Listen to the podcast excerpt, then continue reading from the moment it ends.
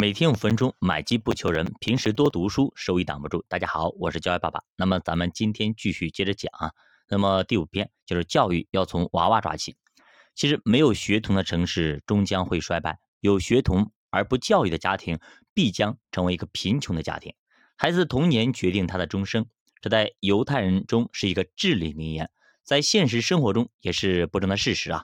但是实际上呢，如何对孩子因材施教，让他成才？这是所有父母面对的一个非常大的一个问题啊，在犹太人的思维里面啊，那么孩子没有天才和庸才之分，他们认为啊，一个普通的孩子，只要你教育的得当，也能够成为一个杰出的人。那么我们都知道，爱因斯坦其实小的时候呢，并不是一个聪明的孩子，那么天赋也不算高，那么四岁开才开始说话，才会说话。你想想看，在小学因为学习成绩特别差，老师呢要求他退学。那么这个时候，他妈就到处找学校，结果呢，没有学校收他，没办法，只能回家自己教。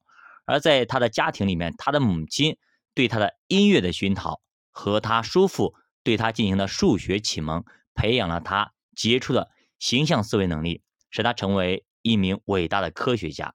啊，其实音乐我们都知道，爱因斯坦音乐弹钢琴弹得很好，音乐非常厉害。那么是他母亲的影响，那么他叔叔、叔父在数学已进行了一个启蒙。那么读到这里啊，那么大家还记得那个泥巴小板凳的故事吗？啊，这个故事应该非常出名，大家应该听过，给讲一下。就是当时在幼儿园上课的时候啊，哎，就是一群孩子都在嘲笑，嘲笑谁呢？就是嘲笑这个小爱因斯坦。哎，他捏的小板凳啊，非常非常丑。那么老师最后评比发现，爱因斯坦他的小板凳是最丑的。这个时候小爱因斯坦不干了，他说：“老师，老师，这个不是最丑的。”怎么？我这边这个我刚第一个捏的这个才是最丑的，所以说自信的孩子真的非常可爱，相对论的小苗子就这样萌发了。可是学校呢，以孩子智力有问题，后来给劝退了，对吧？呃，妈妈呢，其实去了很多学校，哎，很多学校都不收啊，就认为这个孩子可能智力上面有问题，不太适合在正常学校上学。于是呢，妈妈就辞掉工作，回家自己教孩子。那么换做咱们中国的家长，估计大家都愁坏了，对吧？可能一个天才就这样毁咱们手里了。呃，记得一位犹太教育专家曾这样说过，他说：“人刚生下来的时候呢，其实都一样，没什么两样的。但是因为环境，特别是幼小时期所处的环境不同，有的人可能成为天才或者英才，有的人则可能变成凡夫俗子，甚至是蠢材。就算是普通的孩子，只要教育得当。”也会成为不平凡的人。其实，多数犹太教育家都认为啊，婴儿在零到三岁之间的学习方式和长大以后是不一样的。前者呢是一种模式学习，即无意识学习；后者称之为主动学习，也就是有意识的学习。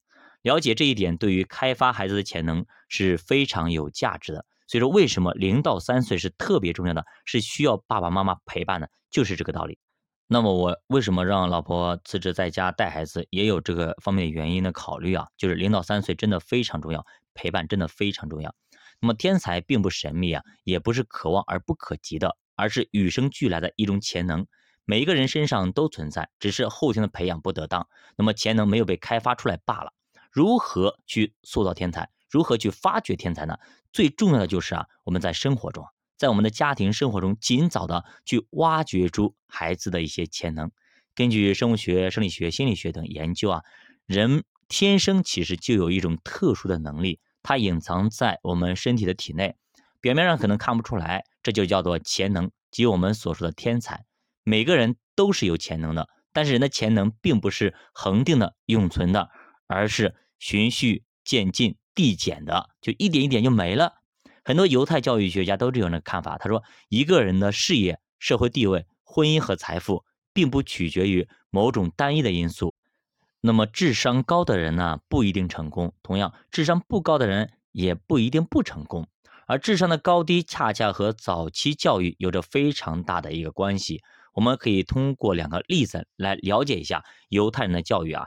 那么，这有一个母亲艾莎，她这样说啊：“她说啊，我的孩子出生还不到六周。”我就自作主张要他看一些有颜色的东西，比如说我给他喂奶的奶瓶颜色就不一样。那么我发现，哎，用不同颜色的奶瓶给孩子喂奶是一件非常有意思的事情。因为这样孩子就会爱上某种颜色。当他用喜欢的颜色奶瓶喝奶的时候呢，他总是表现得非常有食欲，两只粉嫩的小手呢总是试图要抱紧这只奶瓶。当然，你用他不喜欢的颜色给他喂奶的时候呢，他就是不开心的，他会不停的扭头回避奶嘴或者吐出来，有的时候还会皱着小眉头表示抗拒。除了奶瓶以外呢，我还给孩子买了一些红色的小鼓，用短绳呢拴在他手腕上，随着手上的摆动呢，小鼓会发出声音。孩子就会非常开心。为了让孩子能够分辨和记住这些颜色，我每个礼拜都给他换一种其他颜色的小鼓。通过这种方式啊，在很多的时间下，孩子就会记住什么是绿色、红色、蓝色、黄色等等啊。那么在形状上就会对圆的、方的有一个概念。另外一个犹太母亲是这样说的：“她说，教育孩子的方式有很多，可以让孩子拿一些贴纸啊和其他一些。”光滑的东西和一些粗糙东西，那就摸一摸，哎，让他知道，哎，这是什么呃感觉？然后这叫光滑，这叫粗糙。当婴儿拿着这些东西总喜欢往嘴里送，家长就要注意，不要让孩子养成这种习惯，让他们记住，大人不允许的东西是不能放进嘴里的。犹太人有一个非常好的习惯，为了教育好自己家的孩子，他们总是在不断探索教育的孩子的方法。